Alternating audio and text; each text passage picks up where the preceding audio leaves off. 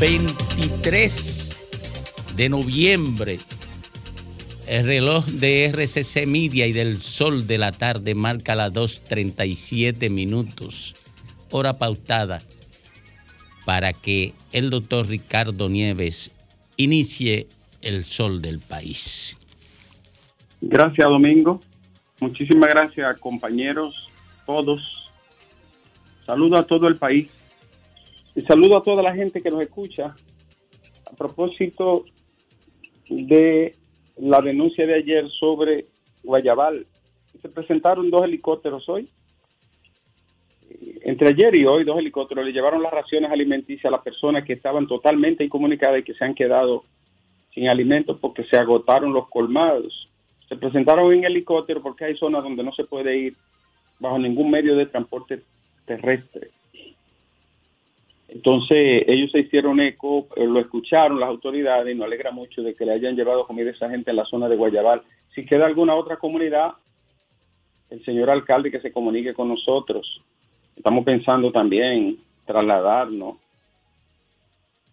entre Asua y Ocoa, a ver cómo podemos hacer un programa del sol de la tarde, puramente social, para todos esos hermanos y hermanas tan seriamente afectados. Y Alejandro y es Jueves 23.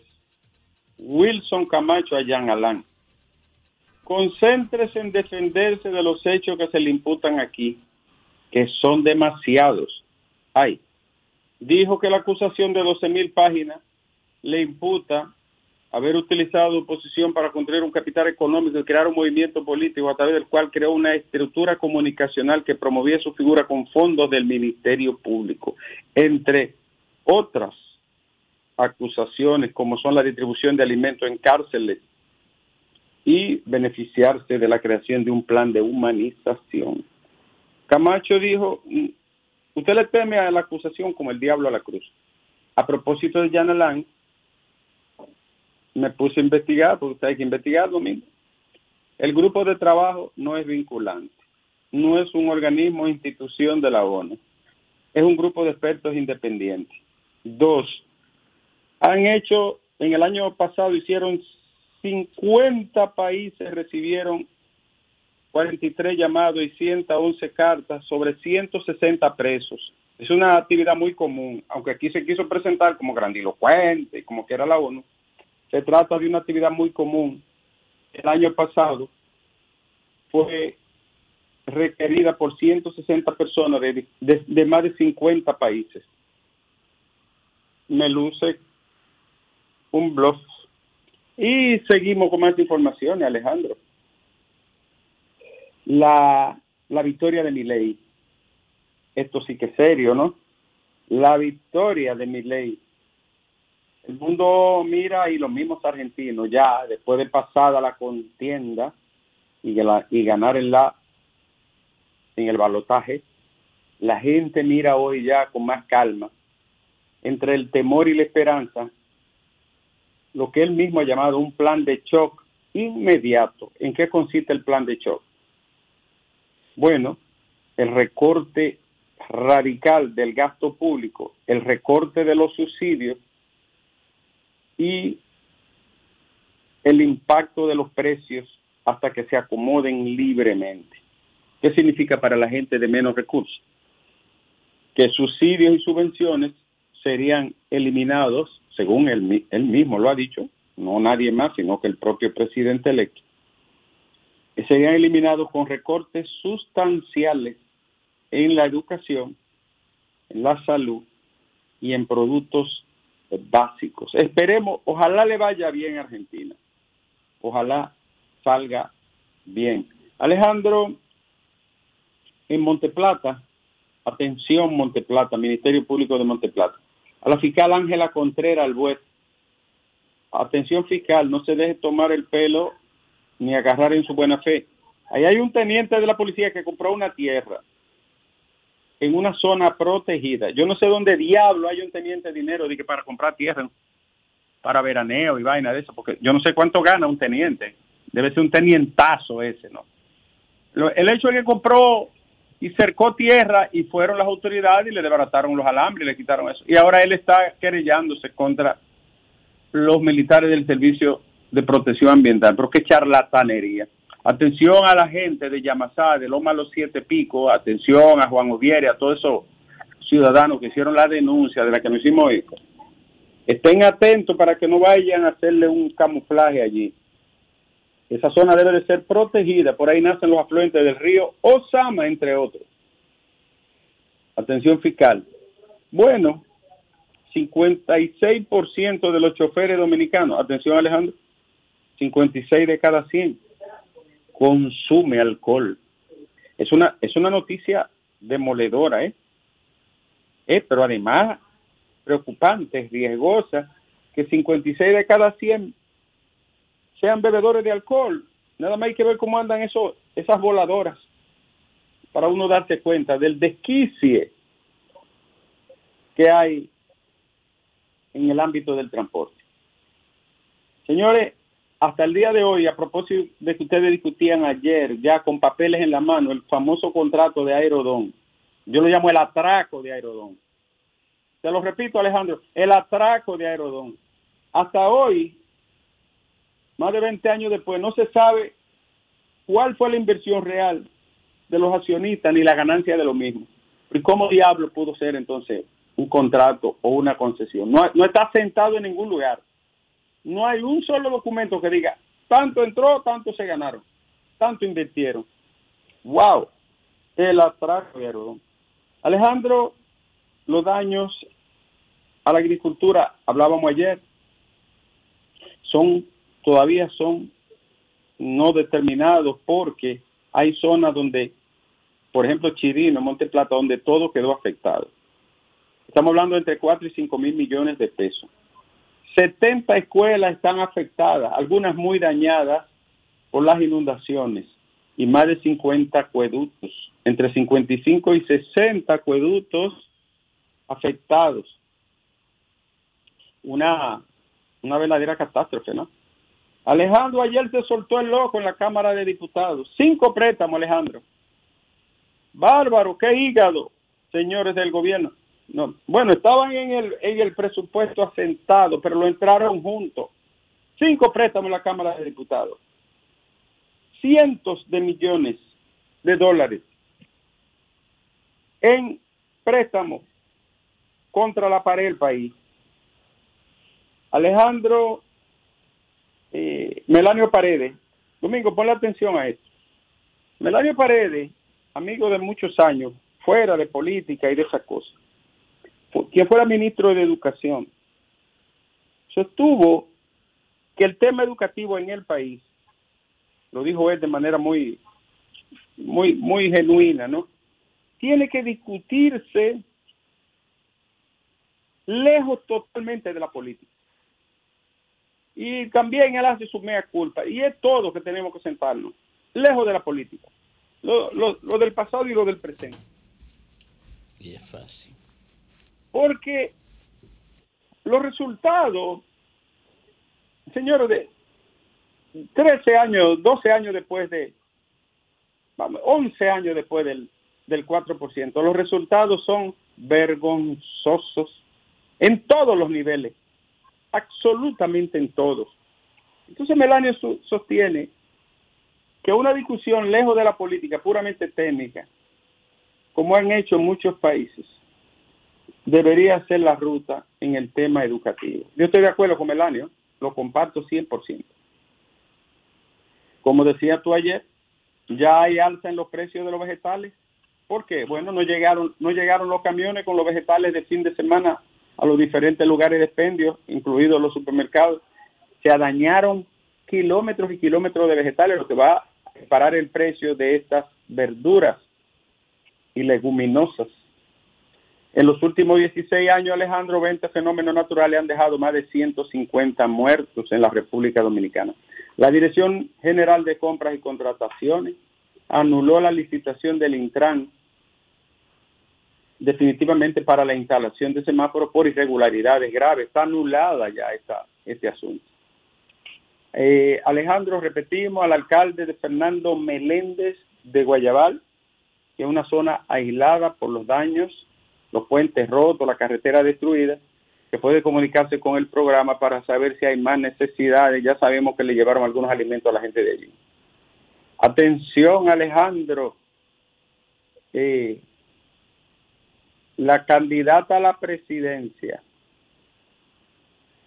de, la República por opción democrática, la joven Virginia Antares, eh, dijo hoy que los fondos del 4% para la educación se utilizaron para la construcción de escuelas sin criterio, ay, ay, ay, ay, ay, y bajo un esquema mafioso y delictivo, y que por eso los impactos del 4% de la inversión educativa se quedaron en la gatera. Y por último, Alejandro,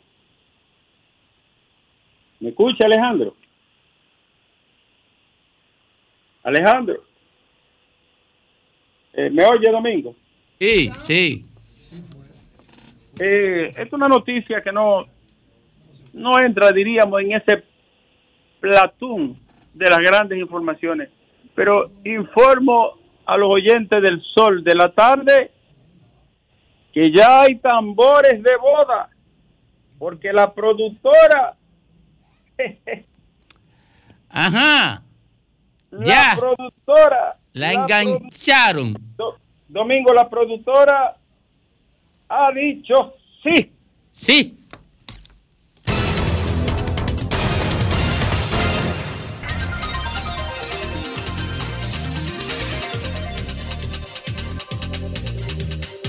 Bueno, retornamos aquí a los estudios del Sol del País. Son las 2.48 minutos.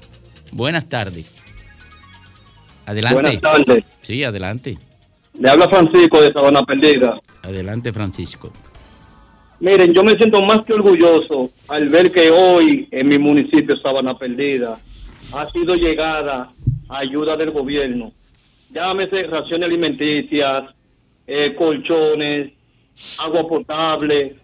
Veo que el gobierno se está preocupando, como lo hizo desde el principio que ha pasado este problema atmosférico en nuestro país.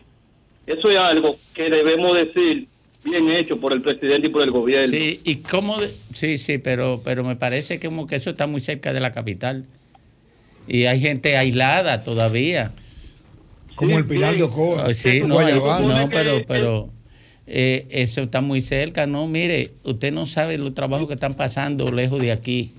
Sí, lo sabemos porque vemos la noticia. Ah, bueno, pues mire, yo creo que, es una sola persona, es un presidente, tiene un Sí, pero mire, mire, mire, lejos de, de preocuparse por la satisfacción que le da que le lleven fundita a los que están aquí en la capital, que no tienen los colmados vacíos y que tienen mil oportunidades. Tendríamos que estarnos preocupando por lo que no le ha llegado la fundita.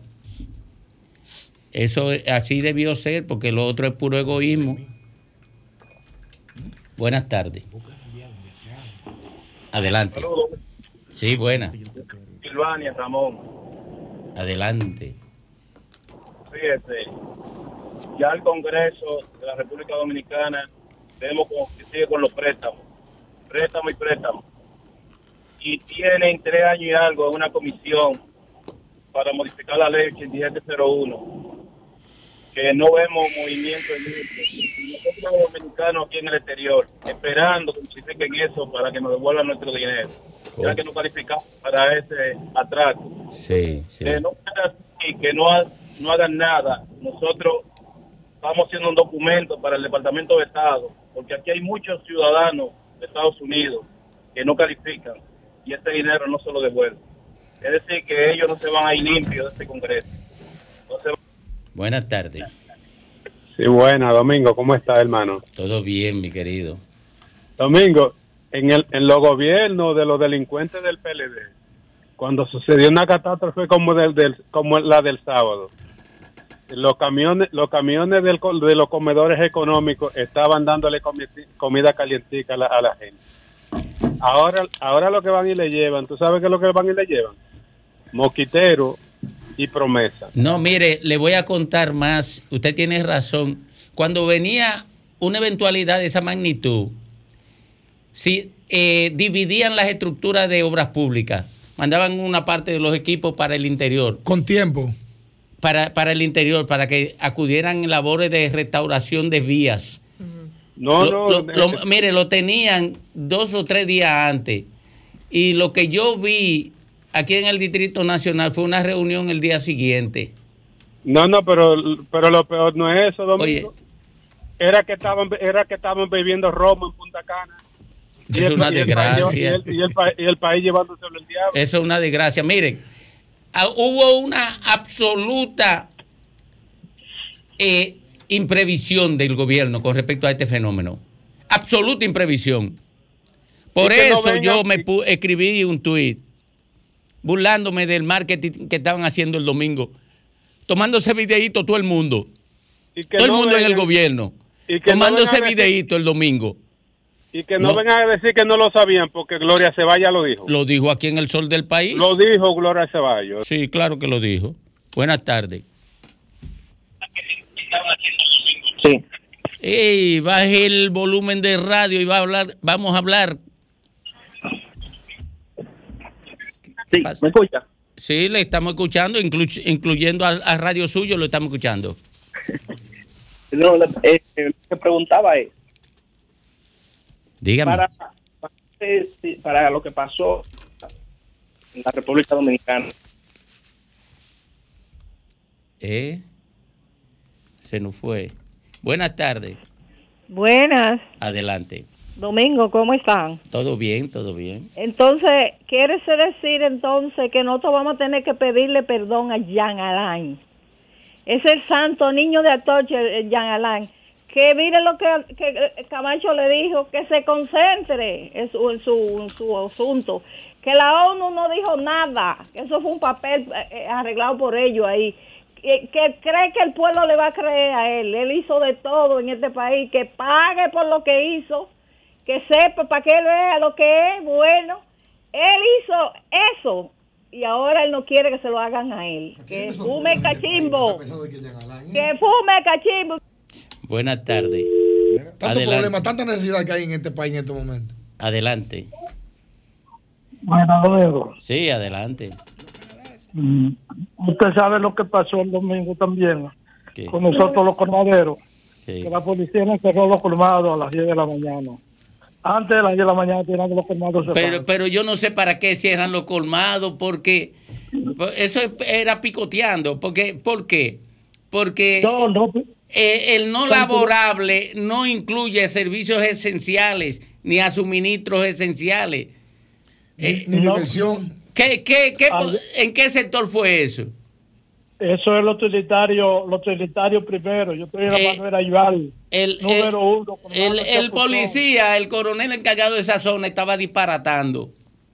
Sí, acaba- a- a- mire, nos cerró los colmados sin él, sin él darse cuenta de que nosotros tenemos. No, eh, no, menos pero no era eso, no, pero espérese. cuatro o cinco mil pesos. Pe- Espérese, porque el tema es que no estaba eh, eh, prohibido laborar en colmado, ni en clínica, ni en farmacia, ni en supermercado.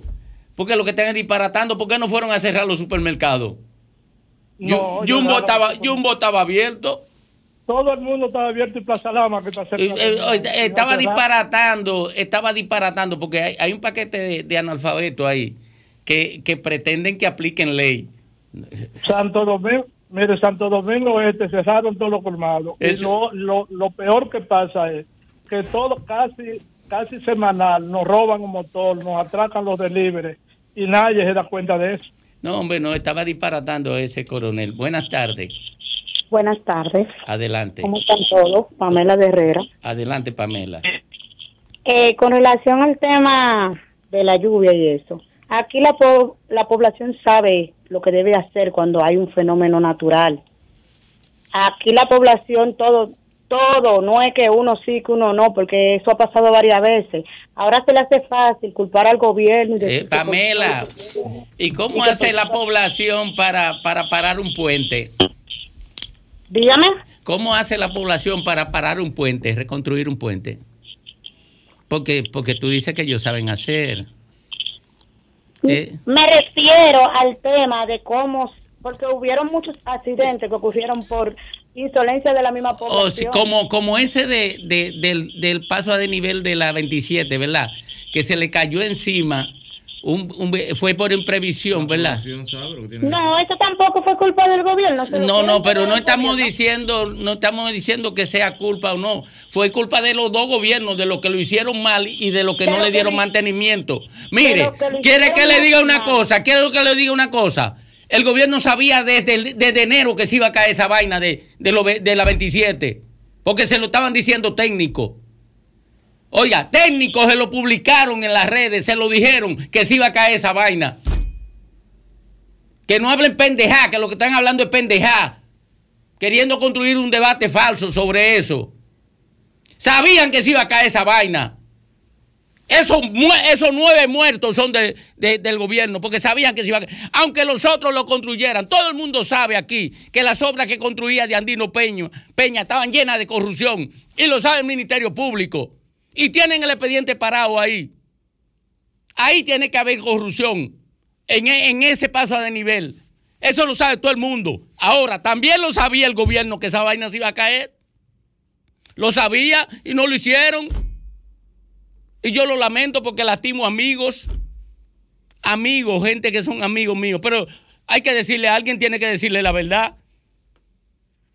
Oye, no hay una sola obra de Andino Peña que no esté plagada de corrupción y de vicio de construcción. Por eso no quería entregar los planos. Por eso no quería entregar nunca nada. Y no lo entregaba. Esa tiene que tener vicio de construcción, esa. Pero el gobierno lo sabía desde enero, que esa vaina se estaba cayendo. Buenas tardes. Adelante. Adelante usted.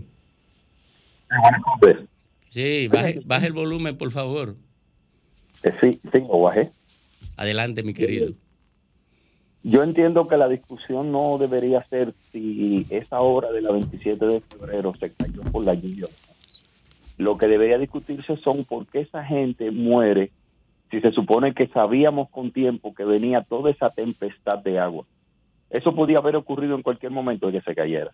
Ahora, lo que no debieron estar en la calle era la población, porque aquí se, se tomó previsión una vez cuando venía una tormenta que quizás se sabía que iba a causar menos daño, y esta se sabía la cantidad de agua que venía porque desde el domingo se estaba diciendo la cantidad de agua que iba a caer y no se tomaron las previsiones hasta que sucedió la tragedia.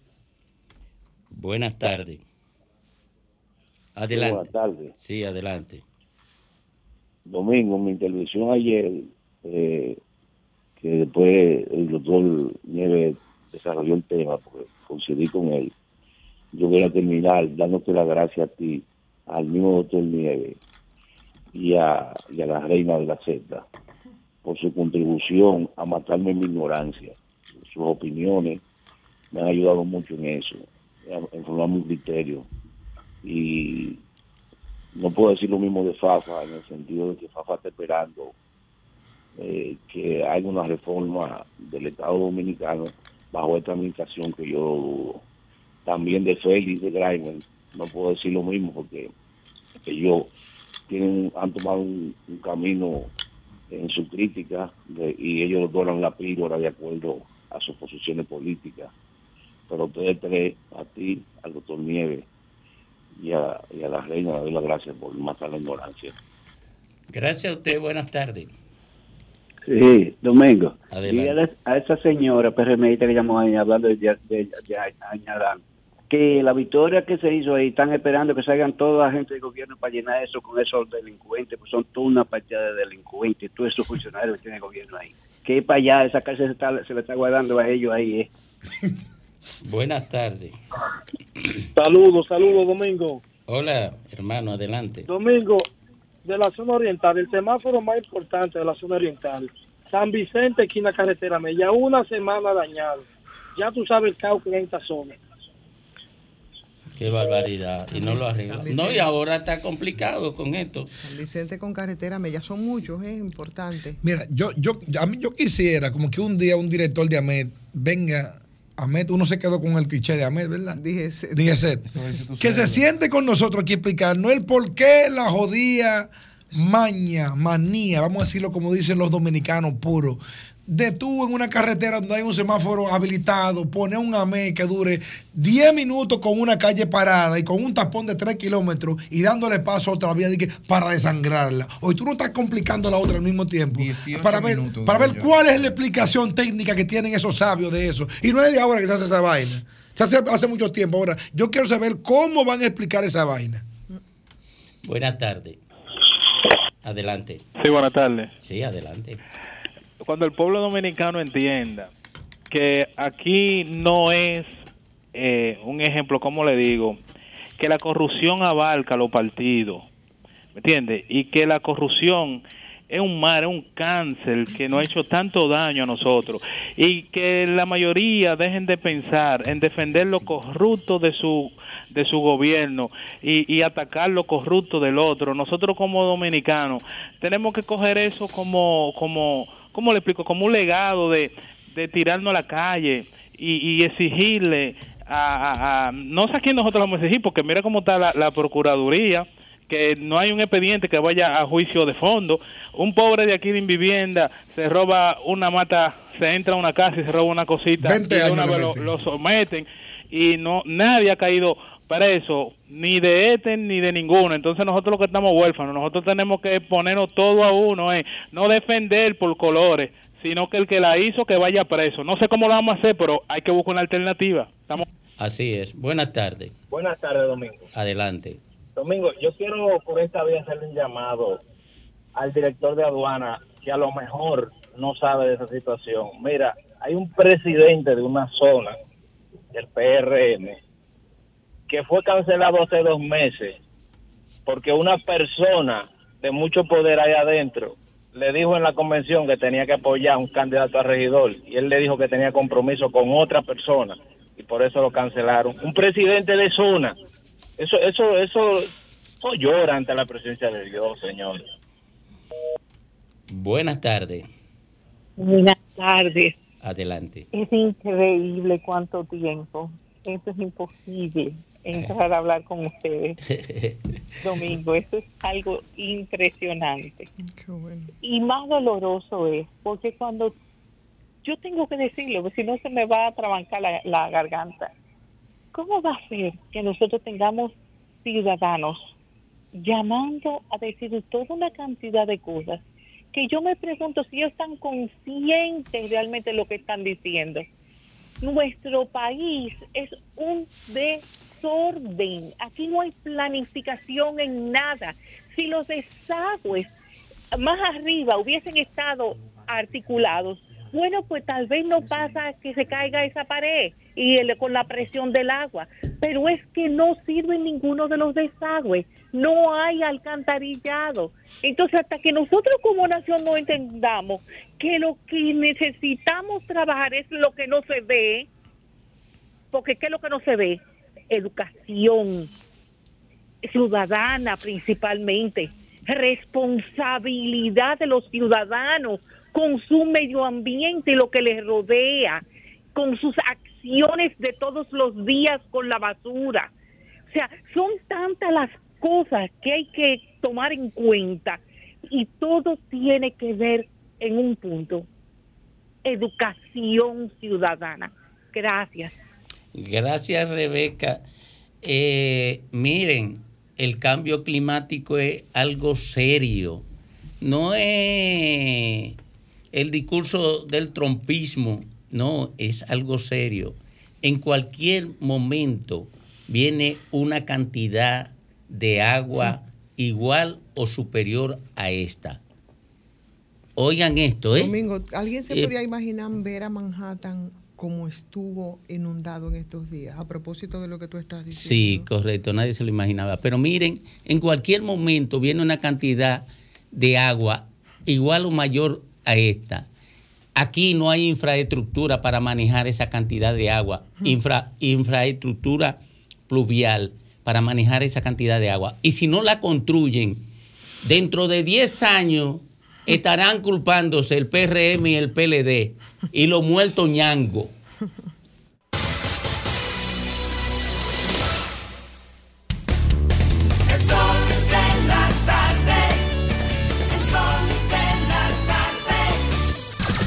Son 106.5 13 minutos aquí en el sol de la tarde, en el sol del país. Me impactó esto. Me impactó esta información que tiene el título más o menos semejante en los distintos diarios. La Dirección General de Contrataciones Públicas anuló este jueves la licitación ordenada por el Instituto Nacional de Tránsito Terrestre, Intran, que pretendía cambiar el sistema semafórico del Gran Santo Domingo. El órgano rector tomó esta decisión luego de analizar varias denuncias que fueron realizadas por empresas eh, las cuales aseguraron identificar diversas irregularidades en el proceso de compra.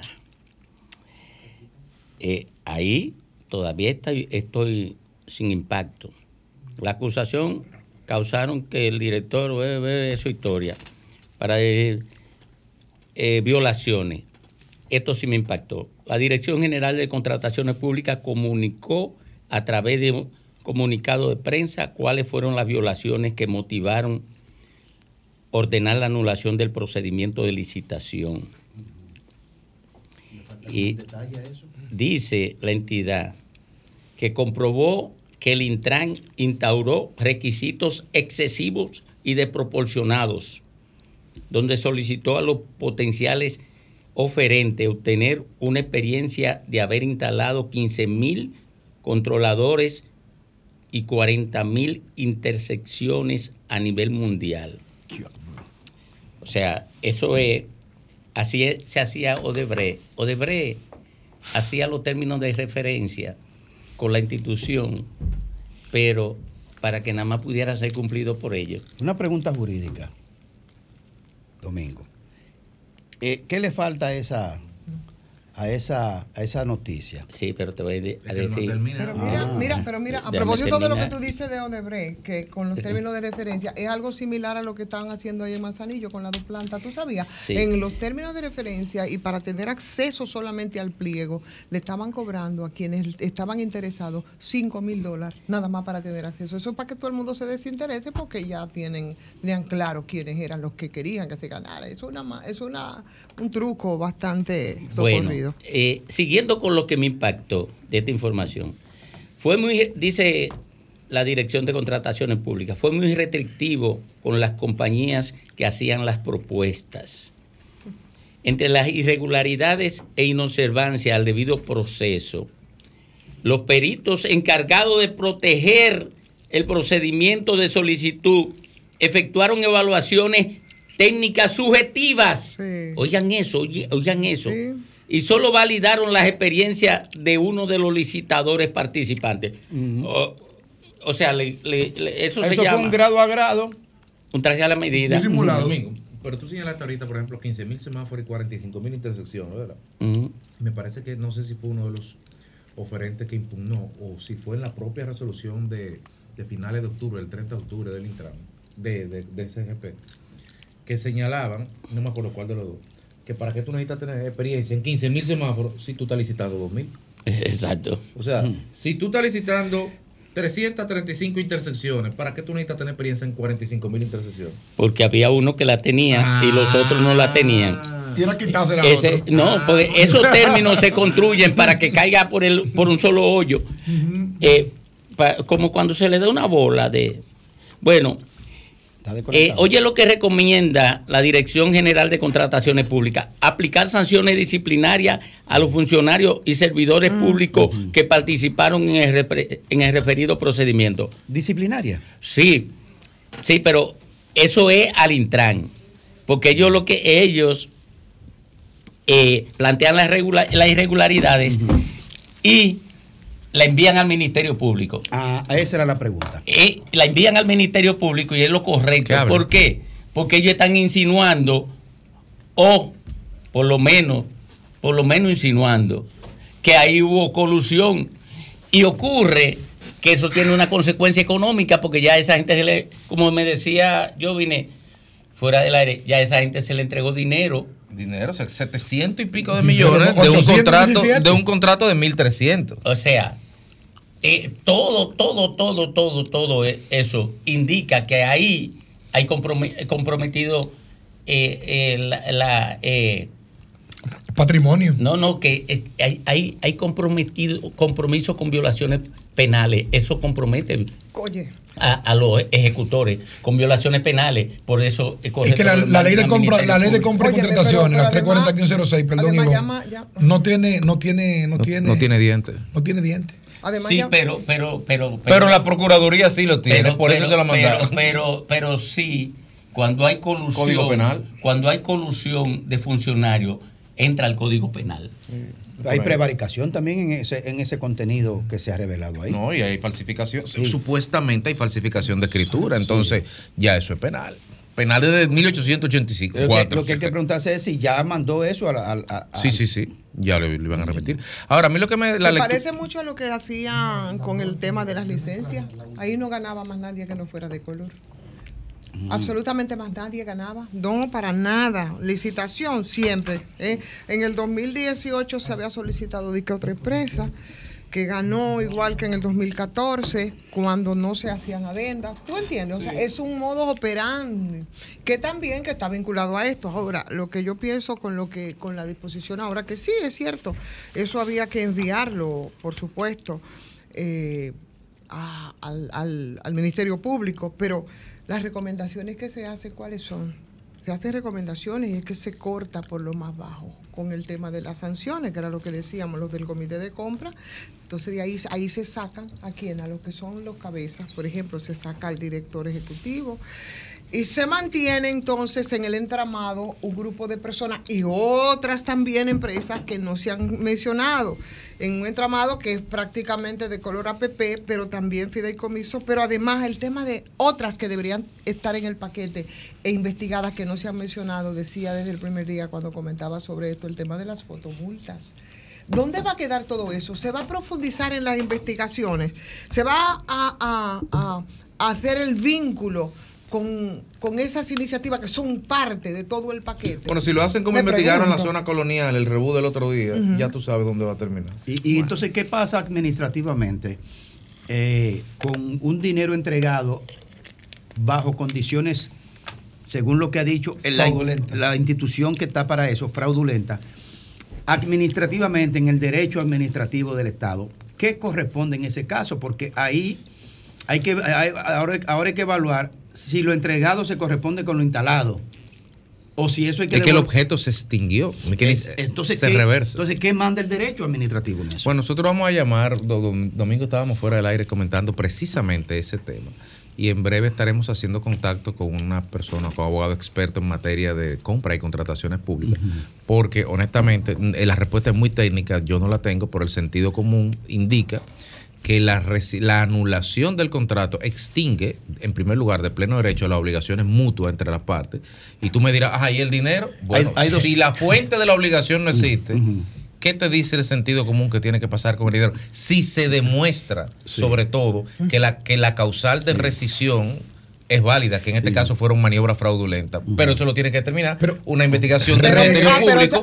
y por eso, entonces, hábilmente compra y contrataciones, manda el expediente a. Pero regresar 817 millones de pesos. Pero que si es fraudulento, tiene que venir de allá para acá con daño y perjuicio. Ahora, si se fuera a hacer una investigación de verdad, y, sería, bueno, mucho pedir que nosotros pensemos siquiera en lo que fueron los escándalos de Watergate, ¿verdad? Que fue un hilito conductor, que ya ustedes saben lo que se llevó de plano.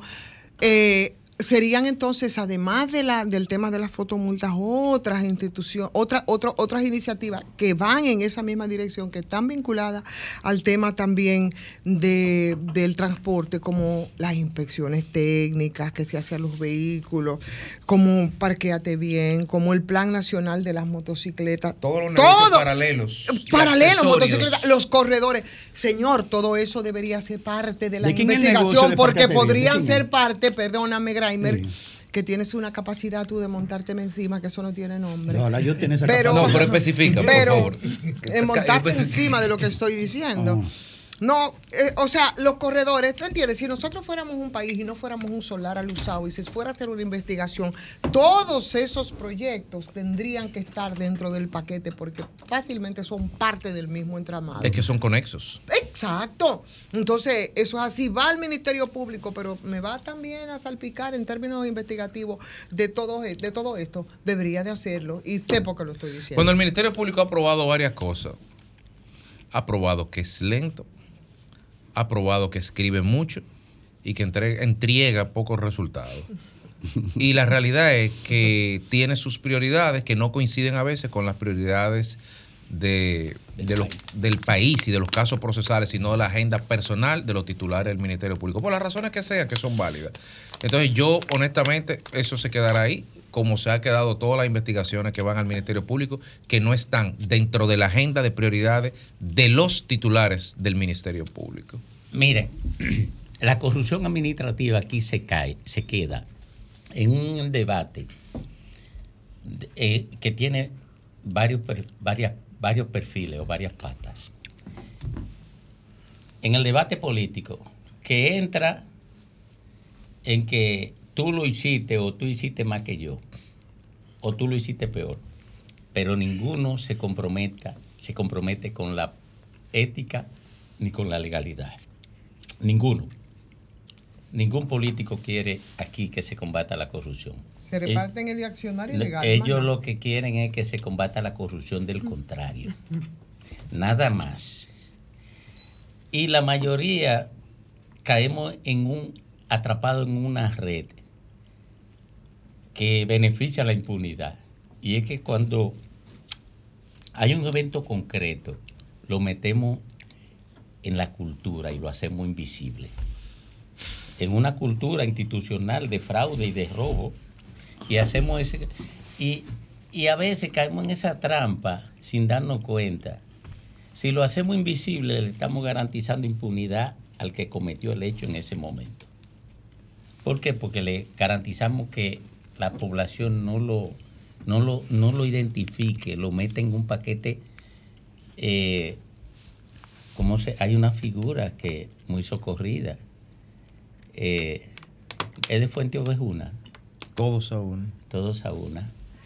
Entonces, eh, como, como todos roban, ya el último que robó tiene perdón asegurado. Aquí, eso, eso ocurre aquí. O el, o el último que roba, entonces el que carga con todas las culpas de no, todo lo robo. No, porque ya no se cumple esa máxima de que el último mono es que se ahoga. No, el último mono no es que se ahoga. El último mono nunca se tira al agua. Porque Dios es los otros abogados. Y eso cambió. No, eso, vaina no aplica aquí para temas de corrupción. No, ¿que aquí, no? aquí no aplica. Mira, mira, aquí no aplica. Te voy a decir por qué no aplica. Porque aquí el entramado de, de impunidad es tan poderoso que tiene pata en todos los partidos, que tiene pata en los medios de comunicación, que tiene pata en las iglesias, en las iglesias, que tiene pata en todos los escenarios de poder social, es la impunidad. Pero la, la iglesia, acotando algo ahí, Domingo, la iglesia católica vendió un viaje de terreno que les, que les cedió el Estado. Que la Nuñe con, con ¿cómo fue? Eh, la Nuñe con, con Sarasota, ¿eh?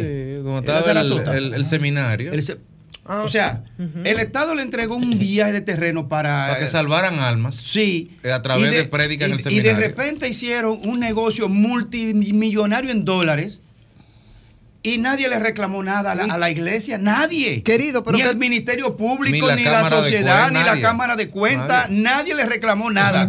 Que tú quieres, no, que, que, tú puedes no, esperar, que tú puedes esperar de la iglesia, que tú sabes los primeros escándalos bancarios que se hicieron aquí. ¿Tú sabes dónde fue?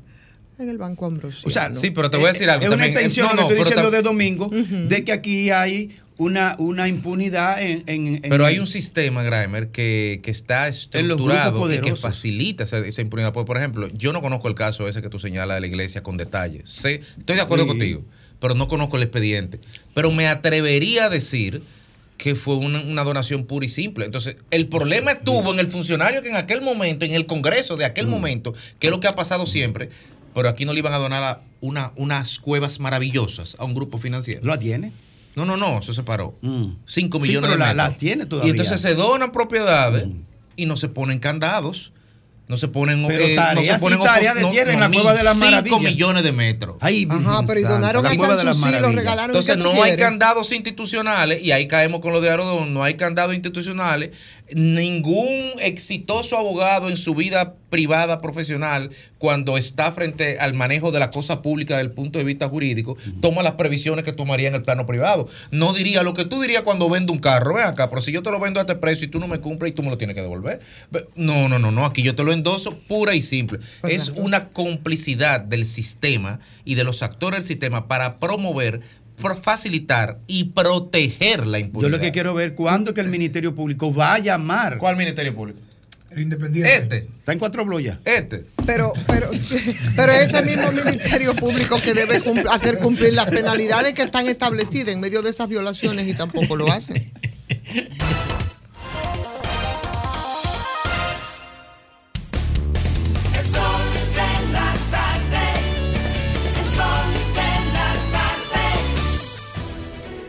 Sol 106.5, la más interactiva. Una emisora RCC Miria. Sol 106.5.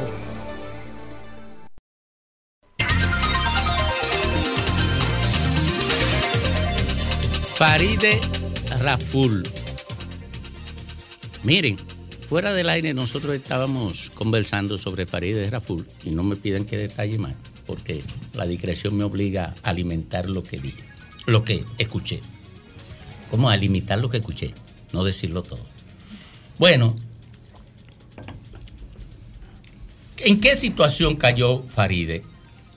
Hace unos días hicimos una aproximación de análisis sobre esta situación y cómo ella rompe con los grupos que le llevaron sin darse cuenta, porque ella no sabía que estaba rompiendo. Y estaba quedándose sin apoyo. Primero con el tema del barrilito, corcovió un poco, después lo rechazó y se peleó entonces con los senadores. ¿Los por eso. expuso? Sí, los expuso, expuso a los otros senadores. ¿Por qué? Porque ella dio, porque Antonio Tavera, por ejemplo, no lo, no lo tomó desde el principio. Tenía una posición firme e invisibilizó su, su decisión. No expuso a los otros. Pero ella corcovió públicamente. Eso después no supo manejar el tema de, de la defensa de los préstamos, porque ella había construido un discurso que, la había, que le había permitido a ella potenciar su candidatura al Senado. Entonces, no supo manejarlo. Y eso generó un rompimiento con los grupos de expresión que se abrazaron a ella eh, durante la campaña hacia la senaduría. Bien, está eso, pero entonces luego está el tema de que los números no le dan.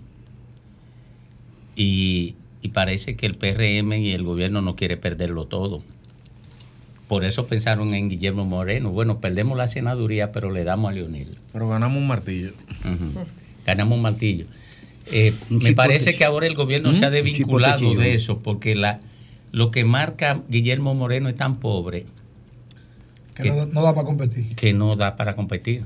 Entonces eso amerita entonces otra lectura, porque la persistencia del gobierno por mantener a Guillermo Moreno, porque lo que se dice, y, y nada es seguro, ¿no? y era parte de lo que planteaba Faride, es que es inminente que Guillermo Moreno va a ser el candidato del PRM, en la conciencia ellos de que El no- solo hecho de que se esté hablando. de que, y que no marque, porque si ese es el, ese, si ese es el pretexto para que no sea Faride, entonces ¿por qué tendría Poner a que uno ser que marque menos. que marque menos? A no, menos no. que no sea parte, a menos que no sea parte de acuerdos, ¿entiende? Por eso yo especulo también un poco con eso, tratando Pero- de buscar algún nivel de explicación que te, que uno pueda entender de manera lógica lo que está ocurriendo. Yo estoy de acuerdo con algo que decía Faride, aunque yo no creo que ella no sepa y que no se no haya habido incluso encuentros, acercamientos, conversaciones eh, para crear, o sea, en el sentido de que no va a ser ella la candidata, de que ya debería de anunciarse, decirse y habla de esas seis posiciones. Entonces, es, es- es un asunto que tú, por eso yo, yo, yo sigo insistiendo, eso digo, y si eso también son acuerdos, porque aquí en estos, con estos políticos del patio, cualquier cosa es posible. Y yo pienso que de alguna manera esa misma reflexión y, y ese nivel de seguridad tampoco estaría en el litoral de, eh, de- de Guillermo Moreno. Mira, yo, yo creo que Faride comenzó mal. Primero porque desmontó su propio discurso de transparencia y de ética en el uso de los recursos públicos cuando se quiso aferrar al tema tan criticado de los, del barrilito que al final tuvo que ceder, pero ya la gente se, no, se le notó que cedió porque era imposible sostener, sostener que ella lo quería utilizar, que no lo quería utilizar. Y cuando lo hizo, lo hizo tarde, ya estaba dañada su imagen. Segundo, ella pensaba que por la calidad de su imagen pública y de lo que peleó para que el PRD ganara, le iban a dar la presidencia del Senado y tampoco se la dieron. Y tercero, para mí es muy asintomático, muy extraño, que nadie ha salido a defenderle el liderazgo de la capital. Nadie. Mira, ahí no ha salido a defenderla Nené Cabrera. No la ha salido a defender Fellito Suberví. No la ha salido a defender Wellington Arnó. No la ha salido a defender Alberto Atala. No la, no la ha salido a defender Orlandito Jorge Villegas. Y cuando dio la rueda de prensa ah, bajo esta situación, nada más la acompañó Alessi Victoria y su papá. Los senadores no la han respaldado, las senadoras no la han respaldado. El liderazgo ju- juvenil ni femenino del PRM en la capital, ningún lado, nadie ha salido a defenderla. ¿Qué razón? Por complot generalizado.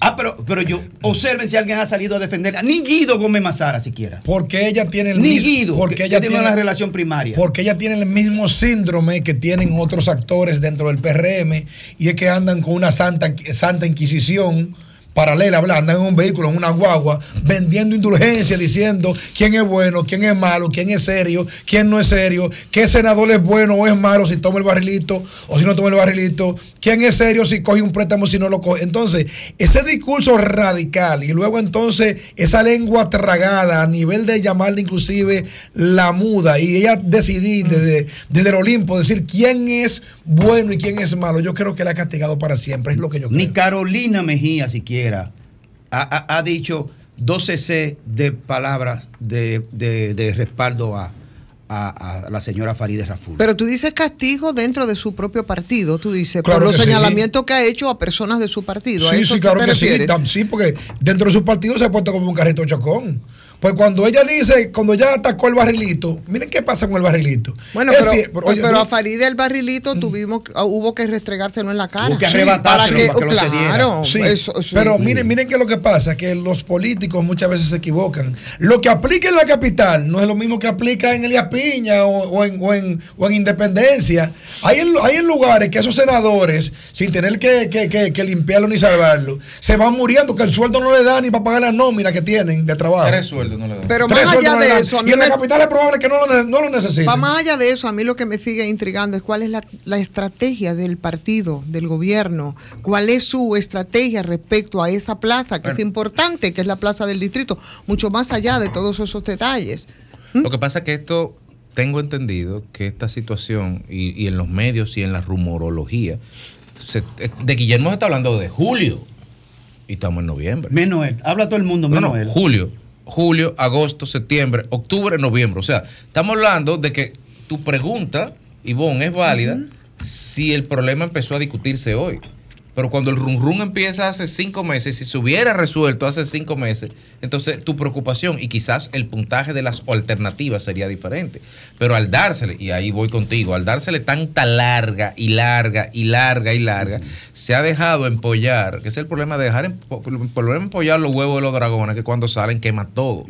Entonces, estamos a menos de 100 días de unas elecciones congresuales ya, y de repente, mm, digo, municipales, no hay algunas candidaturas que son importantes a medio plazo. No hay una sola organización Ahora, déjame social decirte yo- en, en el tuit puesto por el sol de la mañana, el día de hoy, a las, no, a las 10 y 22, señala, cito el tuit, Farideh Raful sobre que supuestamente le notificaron que no es la candidata senadora del PRM en el distrito. Comillas, nadie me ha dicho nada. Los que tienen que sentarse conmigo y decirme no lo han hecho. Cierre de comillas. Ah, pero no han hablado con. No, espérate. No los, con espérate, ella. espérate. En la lógica de un senador. Eso no han dicho nada. Espérate. ¿Quiénes son los que tienen que sentarse? ¿Quiénes son? ¿Quién se sienta con un senador? Bueno, el presidente del Senado podría sentarse. ¿Y quién Su secretario general o su presidente de su partido. No, no, lo- Tú sabes quién o el que tiene que presidente de la con- República. Tú sabes quién tiene que sentar ¿Quién que senador sentarse? o el presidente de la República. Ah. Porque ella, a ella se le enviaron mensajes. Y como el que ella diga que no, no le han Óyeme, dicho nada. ella lo bueno, entendió. que ella diga que no dice nada. Yo, mis fuentes, tengo entendido, igual me pueden desmentir, me van a desmentir, pero tengo entendido que hace dos meses sí se dio un mensaje. Y luego, hace un mes, sí se dio otro mensaje.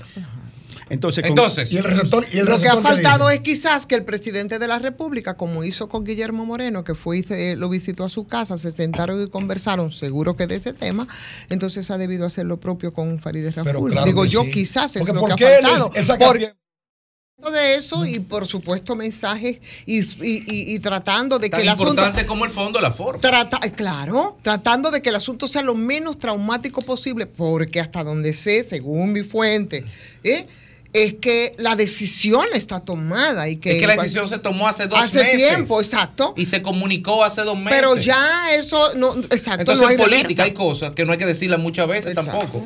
Yo no tengo que sacarte, si te dejo la puerta Tú abierta, yo sabes- no tengo que sacarte. Tú Tú sabes, sabes, lo que tienes tú que sabes hacer. cómo yo veo cómo yo veo este escenario. El, el, PR el PRM en la capital está como cuando un grupo de amigos se sientan temprano a beber cerveza y le dan las 12 de la noche y amanecen bebiendo cerveza. Ellos creen como que el mundo sigue siendo el ambiente y la, be- la beberria y el humo que todo el mundo se dio. Porque miren, no es exclusivo. Primero, miren en la alcaldía. Pero es una conversación Pero seria con espérense, otro ejemplo. pero espérense. Cinco candidatos a la alcaldía. Hoy no Sacaron un diputado bien valorado, por cierto, muy bueno, de la DOL, aspirando a alcalde aquí en la capital. Un diputado de la 1 también bien valorado, también aspirando a alcalde en la capital. Un funcionario recién sacado de- del gobierno, por lo que sea, o salido, o se fue, como usted le quieran llamar, también aspirando. Y después se fueron desmontando uno a uno. Y después que si era David Collado senador. Y después que si Sin la conductora haber dicho que sigue manejando. Sí, sí. Y todavía al, sol- sol de hoy no se sabe nada porque solamente estamos hablando del caso de la senaduría, pero también a la alcaldía hay el mismo limbo jurídico, Mira. con la excepción de que nos están imponiendo uno por encima, ¿verdad? Como se le está pasando a Faride. Mira. Faride después termina como una víctima en este proceso, Eso, eso te iba a decir. Mira, el trato que se le ha dado a Faride no solo daña al PRM, daña al sistema de partido. Porque Más. muchos jóvenes. Lo daña más aún. Sí, sí, lo Más daña. dañado no puede sí, estar el sí, sistema de sí, partido. tenemos que cuidar el sistema de Entonces partido. me da a toda razón con la borrachera. Para, para que no se tienda el efecto Milei y ciertas cosas en Latinoamérica. Óyeme, el trato que se, la- se le ha dado a Faride no lo- solo la daña a ella y, la, da- y daña el PRM, daña la, la- la distorsión de la percepción que tiene la gente respecto de la comunidad política y cómo se tratan uno con otro, incluyendo internamente. Aleja a nuevas generaciones de, de querer participar en la política, porque si eso se lo hacen a una mujer como Faride, con la estatura política de ella, con la formación de ella y con, y con lo que le ha dado a su los partido méritos. y los méritos que tiene, eh, hay gente que dice, caramba, pero no vale la pena. Y otra cosa es, al margen de la decencia que hay que tener con un profesional de la política o de cualquier otra área, como es el caso de Faride, que, se- que, no- que después que se sienten con ella y le pasen su mano de Segueflán de Comentol, eh, ¿qué van a hacer con ella en términos de, de recursos humanos políticos en el gobierno? O sea, no, no eres senadora, pero ya, o sea, no, no vas a dirigir eh, un aspecto de la campaña, no vas a entrar al tren gubernamental, no, van, en- no vas a entrar al, al tren diplomático o consular, qué sé yo. O sea, ¿qué van a hacer con ella? Si ella sale solo quitada de la senaduría, Va para Inagoja. Es una patada que le están dando de desconsideración. ¿Cuál serán las negociaciones que se están haciendo No. y cuáles son las conversaciones? Que no te quepa duda. Que óyeme, no te Tony Raful perdón, debió taquilla en pero el no país. Oye, está bien, pero No, no, al él no dijo que Guillermo hermano, va pero ella. Al margen de propaganda política, no le quepa duda que por supuesto que se está haciendo conversaciones estar con aquí ya. Farideh Raful. Claro que sí. Tony Por- Raful pero- debió estar aquí porque, ¿tú en sabes el por país, qué? ¿Tú sabes? respaldando a su hija. Perdóname, porque lo que porque tampoco no, no es un suicidio. ¿Entiendes? No es un suicidio y seguro que se ¿Cómo está así? en negociaciones con, por lo que tú estás planteando. Pa' Así la Inagoja. cosa sería un suicidio, va efectivamente. Pero eso no creo, eso no creo yo que es lo que está pasando. No. Con Faride se está conversando. Para ir a la aguja. Con Faride se está conversando. Lo que pasa es que, tú sabes, hay discursos hacia afuera, digo yo. Bueno, eh, hace mucho que se advirtió que Faride echaría el pleito. Tony Raful le dijo a ella que no aceptara la de consideración. Esa es la información que yo tengo. y por eso ella rechazó las ofertas que le hicieron de puestos públicos. Y está jugando justamente a la víctima. Y el poder político del PRM la va a convertir en víctima porque tiene esa decisión. ¿Por qué? Porque ella se distanció de los de los senadores del PRM porque ella se creyó el discurso, el discurso que ella enarboló contra los préstamos se lo creyó, el discurso contra el barrilito se lo creyó. Y ocurre que eso solamente era discurso del PRM, porque el PRM ha demostrado que en términos de, de los vicios de los partidos políticos, tiene lo mismo que el PLD y la Fuerza del Pueblo, que la diferencia es el discurso cuando están en oposición. Pero ella se lo creyó y es verdad que Farid es una persona honesta, no hace negocio en el ámbito político. Es verdad que no se envuelve en tema de corrupción. Por eso a mí, a mí personalmente me impactó el tema del barrilito y eso después que ella había dicho lo que había dicho sobre ese tema. El tema es que ella levantó un discurso para la clase media no partidaria y esa clase media tiene un peso importante en el Distrito Nacional. Y esa clase media la abandonó. Y cuando le iban a preguntar que si votarían por Faride, decía que no en las encuestas. Y esa encuesta la tiene el poder. Es la manera entonces, Domingo ha sido la forma. Sí, pero está bien. La gente. Ha sido la forma. La gente escoge la forma. Claro. La, escoge la forma que entiende. Claro. Porque escoge la forma que entiende. Porque aquí, todos ustedes, y yo también, saben que el Estado tiene la capacidad para imponer un senador. Y lo sabe Faride. Y lo sabe Faride. Por eso el PLD impuso a, a Reinaldo, siendo un individuo que ni contacto tenía con la gente. Con la base. Ni con la base del PLD ni con nadie. No tenía contacto, tenía, yo tenía buenas relaciones afectivas con él, pero él no tenía cercanía con el votante. El PLD siempre lo impuso. sí, fue senador hasta que quiso. Ay, fue senador hasta que quiso. Claro. Que Dios lo tenga en gloria. Sí. Como decimos lo que tenemos buena voluntad para la gente fallecida. Cristiano. Oye, eh, pero él no tenía cercanía. Pero el PLD y Faride sabe que el Estado lo- la impone si quisieran. Pero parece que no quieren imponerla en el poder.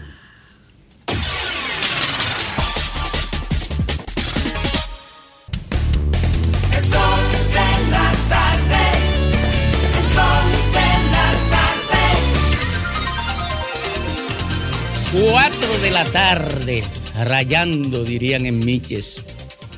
Es la hora que marca el reloj de RCC Media, justo ahora. La reina del sol, mi querida Ivonne Ferreras. Tú no sabes cómo mi madre se pone cuando te escucha decir eso. Yo lo quiero porque dice que tú eres la reina. Pero es verdad. es Saludos a mi madre que se llama igualito que yo, Ivonne Ferreras, y que siempre está ahí atenta, mi querida madre, tan amada como la de todos nosotros. Y saludos, por supuesto, a la República Dominicana.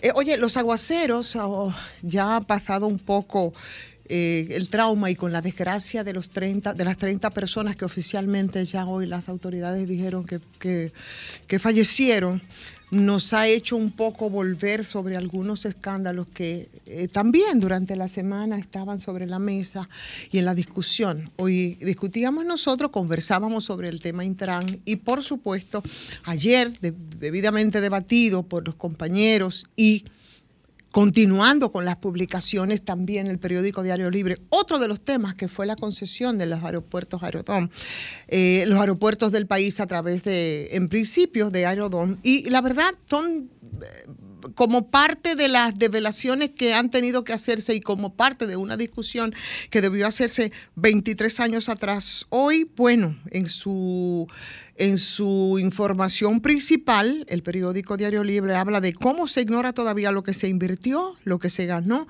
eh, con el tema de los accionistas de Aerodón, efectivamente, porque nunca se licitó. Pero no, me voy a quedar y les invito a que le den seguimiento, por supuesto, a través de lo que publica Diario Libre, en, en, en esas revelaciones que son interesantes, sino que precisamente dicen ellos que en área de la transparencia que para mí no es el lo, como se ha debido proceder en este caso, si realmente se ha querido ser transparente. Bueno, el asunto deberá ir como entonces al Congreso.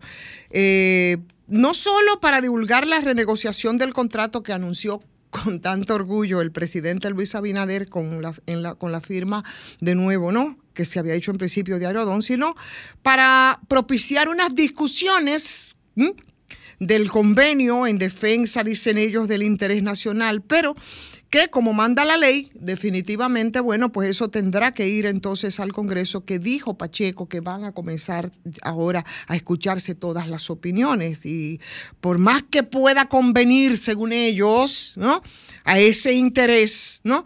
Y a la mejoría del servicio aeroportuario, que nunca se hizo ni nunca implicó esa mejoría, pero tampoco nunca nadie le dio seguimiento, tampoco seguimiento que ni siquiera a los pírricos frente a las grandes negociaciones que se hicieron de los 80 billones que debían invertirse para la promoción del país y con eso estimular la llegada más eh, de más turistas al país, ni siquiera eso se hizo, entonces uno tiene que verlo con ojeriza. Sin embargo, como ya se fue al Congreso y esperamos que la, espera, la, la, experiencia ahora sea distinta, porque las informaciones que tendrán que ir brotando fue de cómo eso se manejó en el Congreso y de cómo también llovió el dinero en ese Congreso. Sin embargo, hay algunas reflexiones respecto a la necesidad evidente que ha tenido el presidente y que donde más énfasis ha hecho es en esos 750 eh, millones que deberá recibir y que ha sido un gran negocio, dicen otros,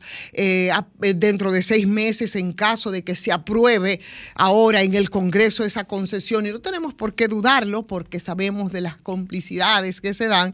Si el gobierno necesita con tanta desesperación esas cifras que le aportaría vía la renovación de ese contrato, habían otras vías eh, también que podrían ser expeditas frente a la buena voluntad de que todo se transparente respecto a lo que se hizo y como decía nuestro compañero Domingo ayer, sobre todo que se establezcan responsabilidades. Bueno, era simplemente tomarle la palabra, por ejemplo, al ministro de Turismo cuando hablaba de que al país han ingresado 8.5 millones de pasajeros. 8.5 millones de pasajeros eh, serían 15 millones, porque los que entran normalmente salen del país, no se quedan a vivir, si estamos hablando de los turistas, y salen y entran por los aeropuertos. Entonces, cobran una tasa que además es ilegal, que nadie quiere hablar de ella, de 17.50 dólares por pasajero. Eso significa que los aeropuertos obtienen la suma aproximada de 300 millones al año. Si usted se pone a sumar 17 por 17.50, matemática simple, te va a dar cerca de 300 millones al año. Es una cifra que se obtendría simplemente suspendiendo el decreto para que no sigan beneficiándose de la implementación de una tasa ilegal que viene desde entonces, que era parte de lo que se había acordado, que nunca se, se cumplió y que nunca nadie reclamó y que tampoco denunciaron los que estaban ahí, porque después fueron parte del pastel, como son los que eran miembros de las licitaciones y después eran parte de la directiva y de la dirección de Aerodón. Entonces, esa cifra se obtendría simplemente con ese decreto. Y con eso, pues yo creo que alcanzaría perfectamente para la construcción de todos los proyectos que anunció el presidente de la República eh, que se haría con lo que dejaría esos 700 y tantos millones. Eso se puede hacer sin que se aumenten las tarifas de los boletos aéreos. Sin embargo, en lugar de esto, ¿qué es lo que se ha preferido?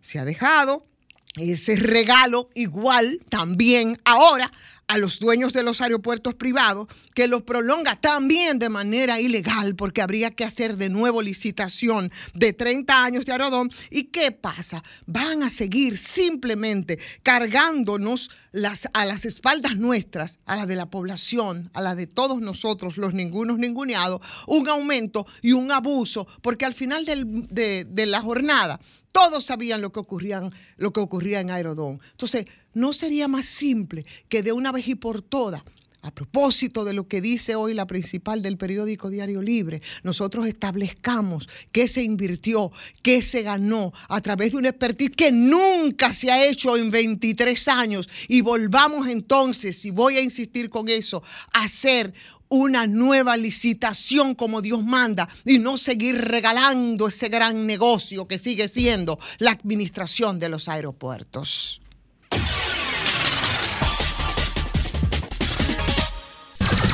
Son 106.5.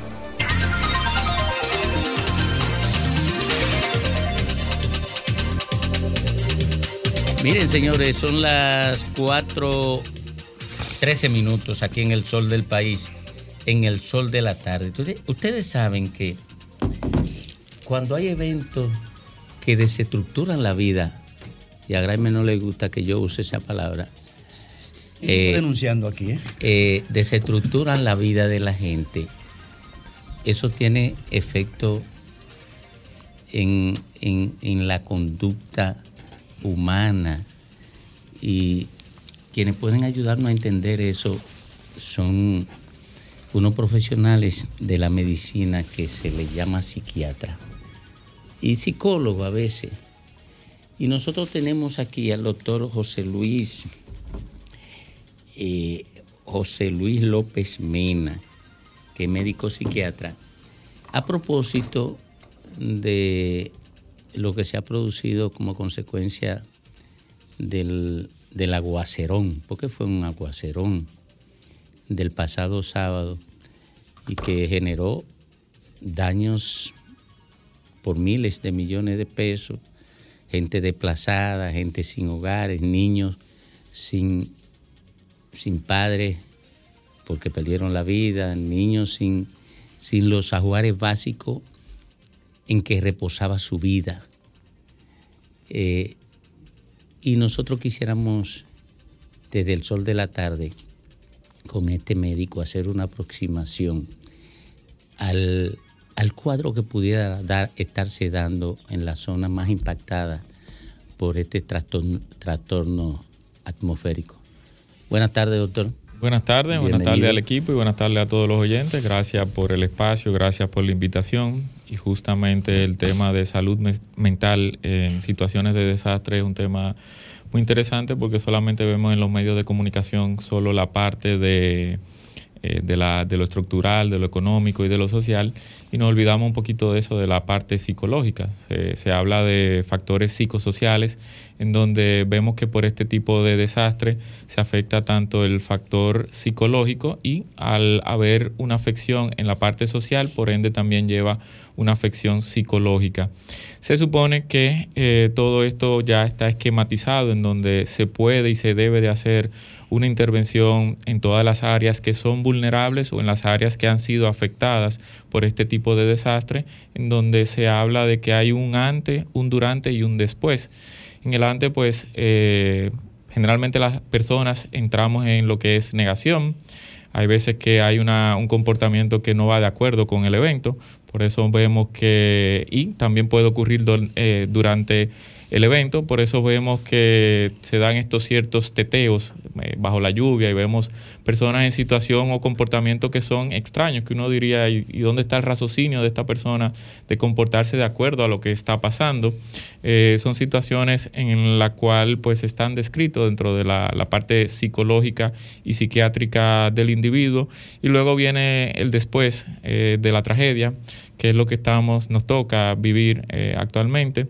Se supone que se hace un levantamiento en esas áreas vulnerables, se da una primera atención psicológica, se revisa a ver lo que usted bien dice, la población más vulnerable, esos niños, esas niñas que muchas veces no entienden, no tienen edad para comprender que ya no su habitación ya no está o que eh, sus ajuares, su uniforme eh, lo han perdido y que quizás mamá y papá no tienen los recursos para reponerlo y tienen que recurrir entonces a ayudas, a dádivas para poder volver otra vez a su vida normal.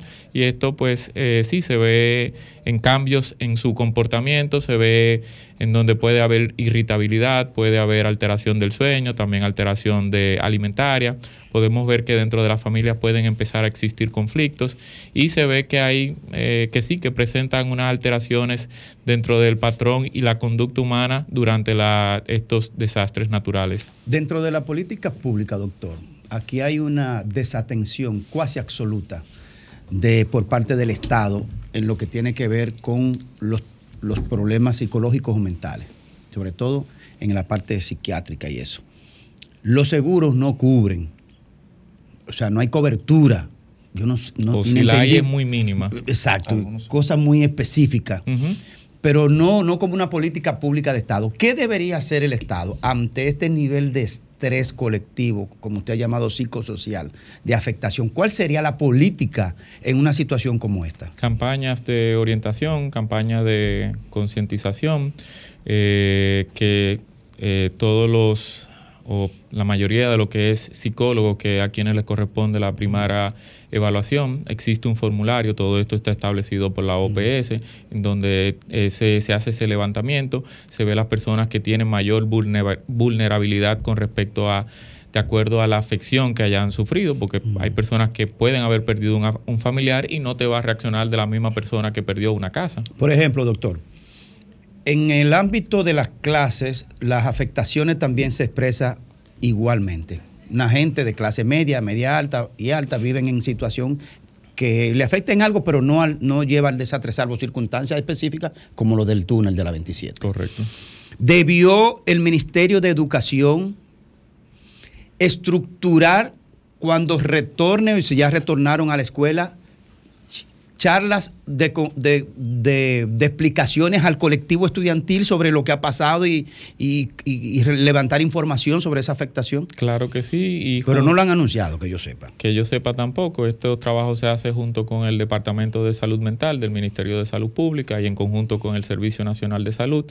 Eh, se supone que eh, se haga esa intervención tanto a las escuelas, los colegios y, como digo, a las eh, familias y eh, zonas que mayores catástrofes han sufrido para poder evitar, que es lo que usted mencionaba hace poco, lo costoso que es la salud mental, porque ya cuando una persona cae en un diagnóstico de salud mental, eh, viene todo lo que es el, el, acceso al servicio en cuanto al costo de una consulta y luego la otra parte que es el tema de la medicación. Doctor, disculpe que salga un poco del tema específico que estamos hablando, que es el, los problemas o los desafíos de la salud mental en situaciones de, estrés postraumático, por decirlo de alguna forma. Eh, pero si eso lo contextualizamos, y ahí va la pregunta, en una sociedad donde tenemos años, sobre todo el COVID hacia acá, hablando de que, y casi un mantra ciudadano, aquí hay problemas de salud mental, aquí hay problemas de salud mental, pero ¿qué tanto, y usted que tiene consulta y los colegas suyos que tienen consulta, qué tanto se puede percibir el incremento de, esa problemática, esa problemática real, se queda, es un diagnóstico que hacemos nosotros como individuos porque interactuamos con una persona? Una observación o pura y simple. O realmente se puede constatar que la sociedad ha cambiado en los últimos cinco años, hacia dónde ha cambiado y en qué pie estamos parados. Lamentablemente nuestro país carece de lo que es eh, estadísticas. Eh, la única estadística más fidedigna que se lleva son, es sobre suicidio y es porque lo exige la OMS o EPS y también es una estadística que está subvalorada porque muchas personas que puedan haber cometido el acto de suicidio en un accidente de tránsito o en una intoxicación alcohólica o eh, por medicación, el levantamiento se va a hacer y el, motivo de, fallecimiento se va a poner eh, accidente de tránsito u otras causas. Sí, pasa con más frecuencia de lo que la gente se imagina. Correcto. Que, la gente se suicida eh, en tema de accidente de tránsito. Y con esto es poniendo el ejemplo de la única o las pocas eh, mediciones que se hacen, la tasa de suicidio o la estadística de suicidio de este año sí ha aumentado. por ende, lo que te lleva, igual también uno lo ve, el aumento de la consulta también ve que cada vez más el aumento en consulta ha disminuido la edad de, de las personas que están buscando esta ayuda. Y eh, de hablar de alta, o sea, de decir que en salud mental se curó un trastorno, eso es sumamente difícil y por eso uno busca estos espacios y habla de promoción y prevención en salud mental porque nadie lo, lo, dice. O sea, como son enfermedades que no se transmiten, que no se pegan, que no es como el dengue, no es como el COVID, eh, como la, la gripe, gripe sí. nadie habla ni nadie destina recursos a promover y prevenir el tema de salud mental. Yo creo que finalmente, doctor, usted conoce un señor que se llama Javier Milei. Uh -huh. eh, la comunidad psiquiátrica ¿Ha observado algo en el presidente electo de Argentina que ustedes puedan decir si hay algún rasgo de deterioro psicológico, mental de tipo? Habría que ser muy imprudente por eh, comentar sobre la figura sin uno evaluarla. Uno no sabe muchas veces si las personas se convierten en un personaje para vender un mensaje y detrás de ese personaje eh, la persona realmente no tiene ninguna condición de, salud mental. Entonces, porque si vemos que en el ámbito político, social, de farándula, todas estas personas, y lo hemos visto con... Eh, personas, eh, cantantes que se han quitado la vida, actores que se han quitado la vida, que su papel, por ejemplo, Robbie Williams, su papel sí. era ser comediante. ¿Quién iba a pensar que un comediante que vivía de hacer felices y de hacer sonreír a los demás sufría de un trastorno de, de depresión y que tenía una ideación suicida y que terminó eh, con su vida? Doctor, eh, volviendo a, al tema de, de la tragedia, ¿qué porcentaje si es que ustedes tienen eh, estudios o han, han, tenido acceso a estudios que hablan de esto, eh, de las personas que han estado expuestas a situaciones como esta, quedan afectadas por alguna, alguna huella de pánico permanente en su cerebro. Se habla de que en las primeras horas, 72 horas, hasta la primera semana o mes del, del evento, eh, se puede decir que alrededor de un 90% de personas que haya estado bastante cerca o que sean víctimas del, del hecho de, un desastre eh, por algún evento natural, eh, pueda sufrir algún estrés postraumático en dado caso de haber perdido este estrés postraumático puede que ser es pánico eh, puede ataque ser, de pánico ante una amenaza semejante. Correcto puede ser que cada vez que le mencionen de que va a llover o de que viene la temporada ciclónica esta persona empiece a somatizar y requiera la asistencia y la ayuda eh, psiquiátrica. En, en países como los nuestros que viven estos eventos con cierta frecuencia la gente lo normaliza uh -huh eh, hay una capacidad medible, eh, digamos, de abandono de, la patología eh, en un tiempo de, definido. Sí, siempre y cuando tengamos todos los recursos que la persona pueda tener acceso. Estamos hablando de que necesita consulta psiquiátrica, que, que, necesita consulta psicológica y siempre de la mano de la consulta psiquiátrica si ya hay cambios neuro bioquímicos, viene la parte de los fármacos. Muchas veces no se garantiza todo este, todo este servicio y toda esta ayuda que se haga en conjunto para minimizar el tiempo eh, de la intervención hacia esta persona y que podamos hablar de una remisión total de ese cuadro y de que de, de verdad no deje secuelas. Como, como son excluidos y viven en zonas que no alcanzan, solamente en caso de tragedia, que el Estado no alcanza eh, con sus servicios de apoyo, de rescate, esa gente quedan expuesta a la suerte. Correctamente, se supone que en las unidades de atención primaria se haya capacitado al personal para trabajar los temas de salud mental. Digo se supone porque todo el libro queda muy bonito. Hay una estrategia que pautó la OPS, que es MHGAP, en donde se hablaba que como no se puede tener un psiquiatra por la escasez de la, la, la poca cantidad de psiquiatras que somos en cada unidad de atención primaria, pues que se iba a capacitar al personal médico y de enfermería en términos de poder hacer una primera intervención en salud mental. Y yo entiendo que realmente carecemos de eso porque lo estamos viendo con los eh, efectos de violencia que ocurre dentro de las comunidades, eh, el aumento en el uso y abuso de, consumo de sustancias eh, psicoacti- psicoactivas que llevan a que las personas pues tengan alguna sintomatología psiquiátrica. Muchísimas gracias, doctor José Luis López Mena, médico psiquiatra, que ha hecho aquí eh, una descripción muy clara sobre a qué han quedado expuestas en términos de salud mental eh, la gente impactada por el fenómeno y por estos fenómenos habitualmente. Muchísimas gracias. Nosotros Siempre a su orden. Le agradecemos que haya venido por acá y compartir estas informaciones con los oyentes y con quienes tienen que tomar eh, medidas, quienes tienen que acudir a rescatar a esta gente de lo que le afecta. Muchísimas gracias. Siempre a su orden.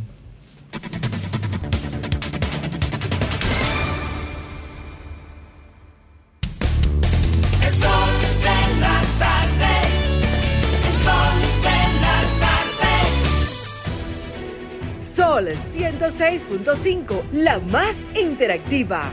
Una emisora RCC Miria. Ha sido sujeto de muchas... Alejandro que le ponga la primicia, por Dios, Alejandro, porque yo te escucho, tú la No, pones. pero Ivonne, yo Pone no la qué, primicia. Pero yo creo que es obedeciendo a Lea. Pero ponla rápido, que es el turno de Grimer. Porque Lea, Exclusiva del Sol de la Tarde. Señores, mira, sigue en un punto muerto el tema de las negociaciones para el, para el asunto de la, de la, la senaduría del Distrito Nacional. Hay una comisión que es en la que ha estado conversando con Farideh Raful, según mis fuentes, que la integran, o sea que no es verdad que no se ha conversado, el señor Arroyo de Indotel, el presidente del Senado, Andrés Bautista y Juan Garrigó. ¿Qué se ha dicho? Que cada vez que ha habido un intento de conversar con Faride, yo voy a utilizar un término así muy... tiene de- que, muy- tiene que, tiene que, que explicarlo. muy de pueblo, porque fue, así me digo, voltea la mesa. O sea, voltear la mesa es que no escucho, no hablo, Se revela. no negocio, me revelo, no quiero escucharte, esta es mi posición y no transijo y no quiero escuchar ningún tipo de razonamiento, ni de negociaciones, ni por conveniencia política, agrego yo, no sé. Se dice que en las próximas dos semanas, aunque debió ser el martes, que se iba a hacer ya finalmente el anuncio, se ha retrasado por esto. Entonces se dice que será dentro de dos semanas. Sin embargo, ya ha habido acuerdos entre la gente de Alianza País y el PRM y ya el próximo martes se van a anunciar las 15 alianzas que se han hecho en el nivel municipal. que incluye incluso Santo Domingo Este y como habíamos dicho, eh, la vicealcaldía de, que acompañaría a Dio Astacio, que es la misma Ángela Enrique, la misma que acompañó a, a Manuel Jiménez, pero respecto a la candidatura a la senaduría, la decisión firme del presidente de la República es de que será Guillermo Moreno. Sin embargo, no se ha podido todavía llegar a ningún punto de avenencia con Farideh Raful, a pesar de que está nombrada esa comisión que en varias ocasiones se ha reunido con la actual senadora. Esas son mis informaciones. Vámonos de inmediato con el señor Graimer Méndez. Gracias Domingo y gracias sobre todo a toda la audiencia de este formidable programa El Sol de la Tarde. Miren, la arrogancia y el envanecimiento, eh, cuando son muy acendrados en un individuo, no es que hace un episodio de arrogancia, cualquiera en algún momento lo puede hacer, a, veces hasta sin quererlo, sin darse cuenta a veces quizás. Eh, y el envanecimiento con, con los temas de la superficialidad en el orden existencial es altamente peligroso cuando gente maneja el poder.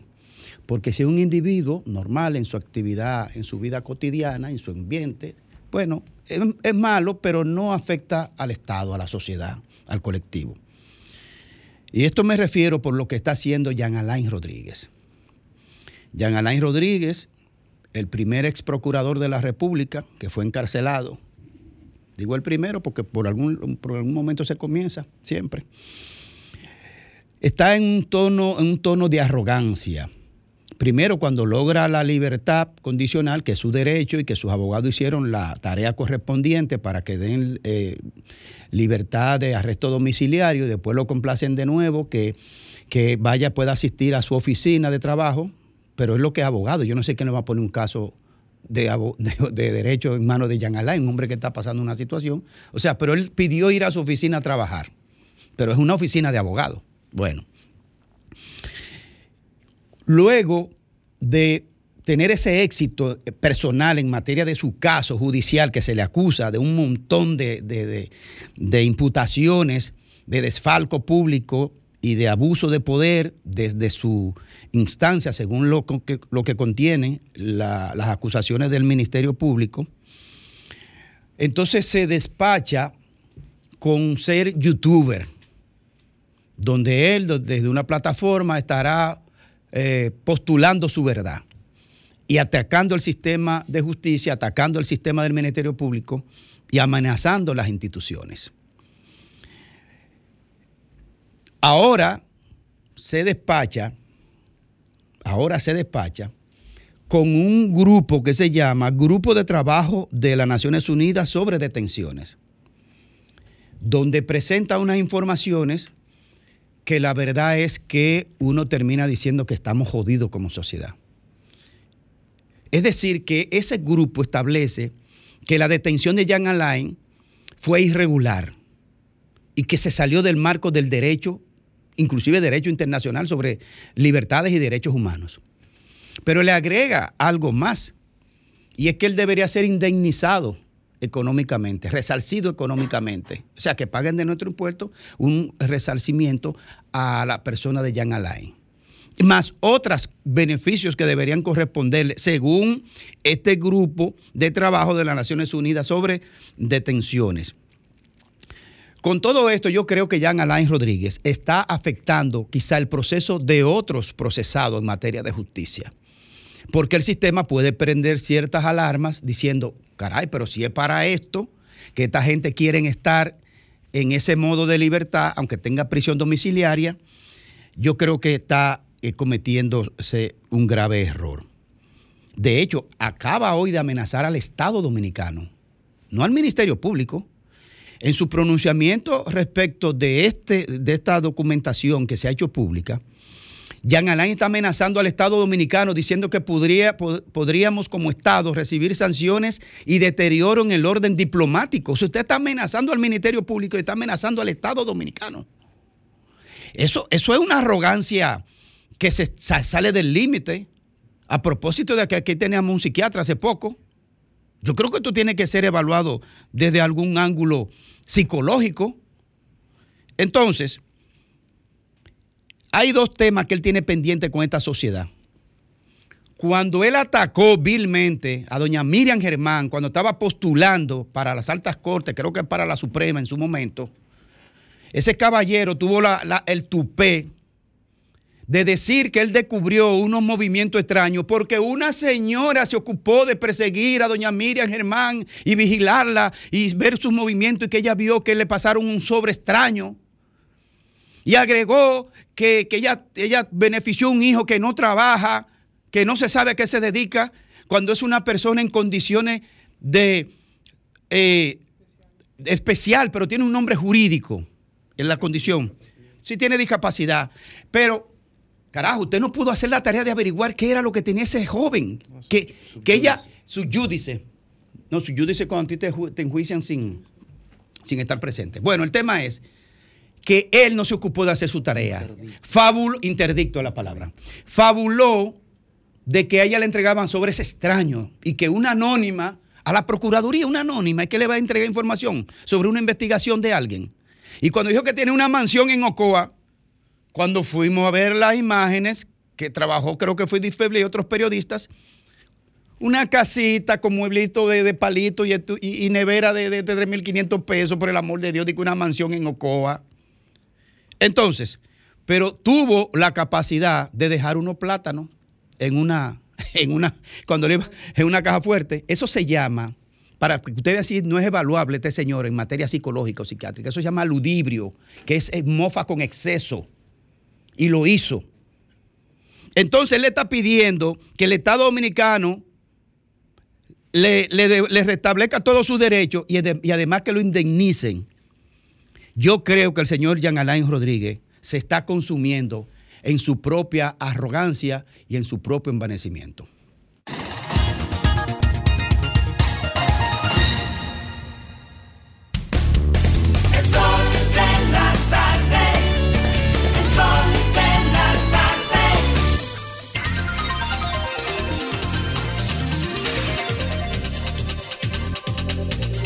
Bueno, retornamos, retornamos al sol. Eh, los visados más difíciles de conseguir para los dominicanos. Es una información del periódico Diario Libre de hoy. Ahí tiene usted eh, los lugares, las naciones que tienen mayores restricciones para otorgar visado a los dominicanos. Haití está ahí. Eh, Haití está en el lado oeste de la isla de Santo Domingo. Vámonos con don Federico Jovine. Gracias, Domingo. Buenas tardes. Buenas tardes, amigos que nos ven y que nos escuchan. A raíz de la caída de, del paso, de las paredes del paso del nivel de la Gómez con 27 el pasado 18 sábado, eh, y del pimponeo de la pelota, de la responsabilidad entre el gobierno y la oposición, o una parte de la oposición, porque ahora no fue el PLD, fue fue- no fue Leonel Fernández, fue el PLD que lo hizo. Eh, el gobierno, el lunes pasado, optó por una medida interesante que lamentablemente se dio en el contexto de esta situación porque debió haberse dado antes. Tanto este gobierno o cualquier otro que lo hubiera hecho porque hace tiempo que tenía que hacerse.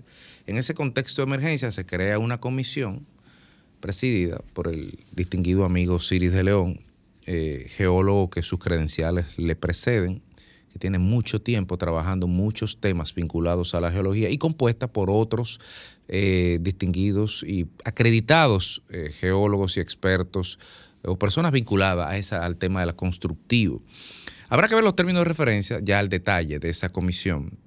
Eh, tienen que entregar a los seis meses una evaluación de las grandes infraestructuras. Eh, entonces, ¿qué pasa?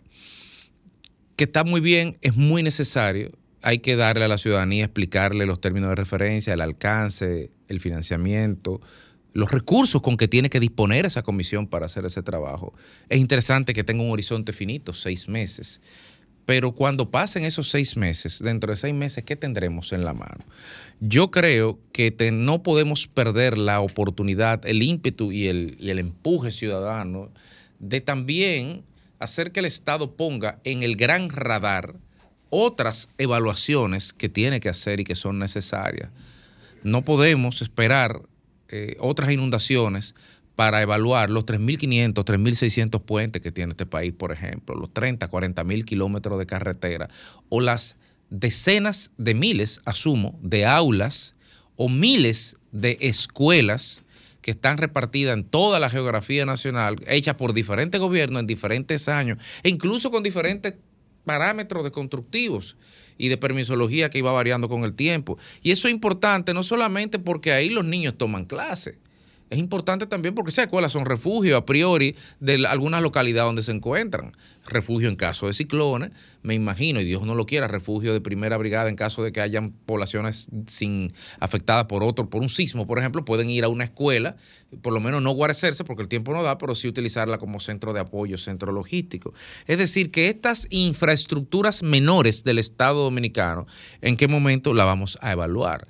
Yo creo que el gobierno tiene que hacer un esfuerzo más allá de lo coyuntural, que está muy bien hecho en la forma y en el fondo, y adicional, y eso es para que lo pongan en el horizonte, adicional a este trabajo que tiene que ser entregado dentro de seis meses, que pensemos como sociedad cuándo vamos a evaluar todo y dónde va a salir el dinero para evaluar todo eso, porque el resultado de esas evaluaciones, las pequeñas y las grandes sobre todo, serán, serán diagnósticos, serán levantamientos de la, de la situación, será una recomendación y un costeo de cuánto cuesta implementar la recomendación. Y al final de todo costeo, si no tenemos el dinero sobre la mesa provisionado, estamos perdiendo el tiempo.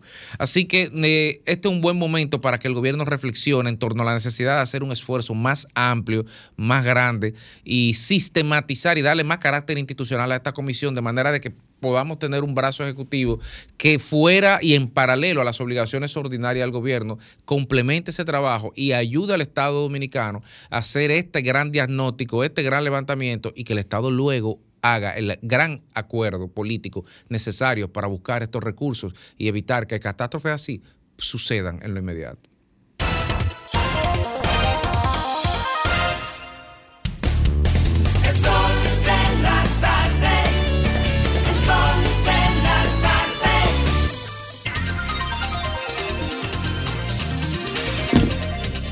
En el sol de la tarde a las 4.47 minutos, don Félix Lajara. Muchísimas gracias, Domingo. La clase política se ha caracterizado por las trivialidades, por yo soy ladrón, tú eres ladrón, yo soy mejor que este, este es mejor, este es más serio. Y prácticamente en ese dimidirete ha entretenido el pueblo por años porque es una máxima histórica eh, de los romanos. Cuando el pan quiera, cuando el pueblo quiera pan, dale pan, y cuando el pueblo quiera circo, dale circo. Balaguer lo manejó al dedillo, eso, la idiosincrasia del dominicano. Juan Bosch le explicó de manera magistral. Y en esa misma tesitura, todos los gobernantes se han ido montando en ese, en ese mismo esquema. Pero en el día de hoy, yo estuve participando en la presentación de una propuesta para la solución de la crisis del drenaje en la capital expuesta por el candidato a la alcaldía del Distrito Nacional, Domingo Contreras. Ya tenemos dos eventos que no podemos ignorar, como dice Fafa, que fue el evento del 2022, 4 de noviembre, donde 8 a 9 muertos fue el resultado, y este 18 pasado de este mismo mes también, 9 muertos más 18 por completo entre los dos años. Eso quiere decir que ya en la capital no podemos decir que no, que aquí cuando llueve no pasa nada. Sí pasa algo.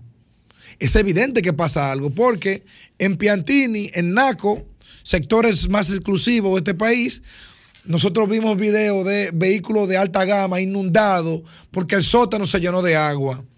Domingo entonces hizo unas cuantas propuestas que a mí me, me luce bastante interesante. Quise compartirla con todos ustedes porque creo que una campaña política debe basarse en propuestas políticas para que luego no, no, no, digamos que elegimos una persona por coyuntura o por 500 pesos y un picapollo, que hasta el sol de hoy dice mucha gente que es la norma.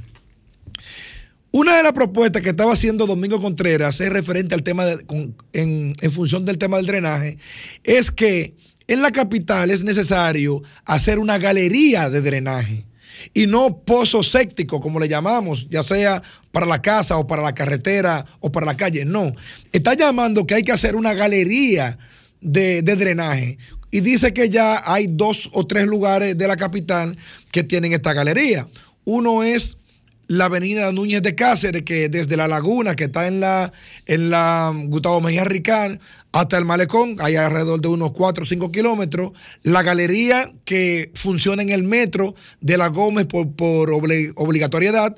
Y otra galería que me parece que está en la avenida Luperón plantea en ese plan que es innecesario hacer los pozos porque los niveles de lluvia ya son prácticamente indescriptibles y no soportarían y pasaría lo mismo que está pasando en la, en la urbanización Fernández cada vez que llueve, que cae tanta agua que el pocito que se hizo no soporta tanta lluvia.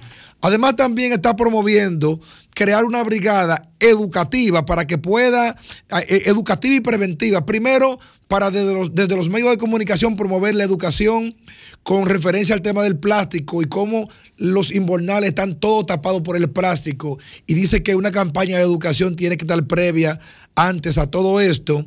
Y también está planteando entonces la brigada de prevención que tiene que salir una semana antes mínimo a ubicar todos los inbornales, ubicar todas las cañadas y hacer todos los deslindes, más bien es destape de, la, de, de, de, de las entradas de las aguas o la salida de las aguas como corresponde.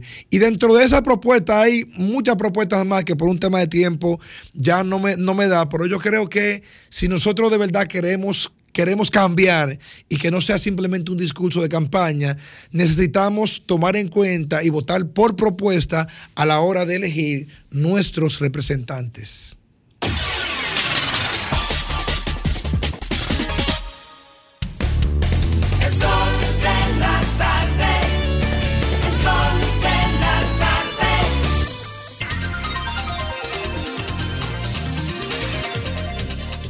4.51 minutos, sol de la tarde, Domingo Páez. Gracias, Reina. Todo el mundo sabe, dentro y fuera del PRM, que Farideh Raful no la quiere quienes controlan esa organización como candidata a la senaduría del Distrito Nacional.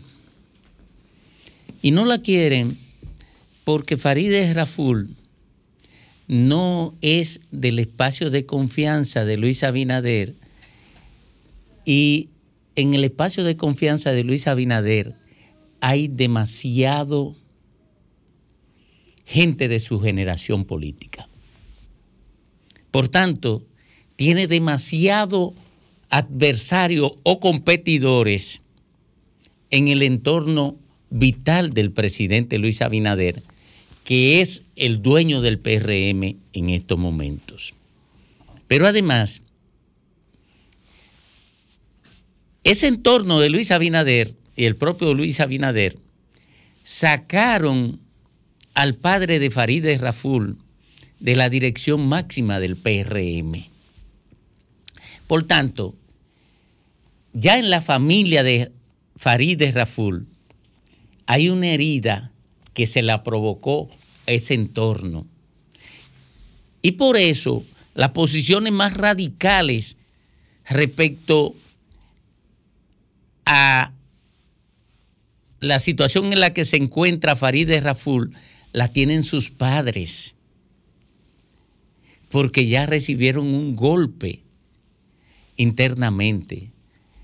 Y obviamente, aunque Farideh Raful se mantuviera como candidata a senador, a senadora del Distrito Nacional, el dolor está sembrado en la familia, porque un dirigente histórico del, del PRD, que ahora se llama PRM, fue echado de la dirección máxima, siendo un intelectual respetado por la sociedad dominicana, un hombre que nunca ha sido vinculado a malas prácticas en el Estado Nacional, sino al cultivo del conocimiento.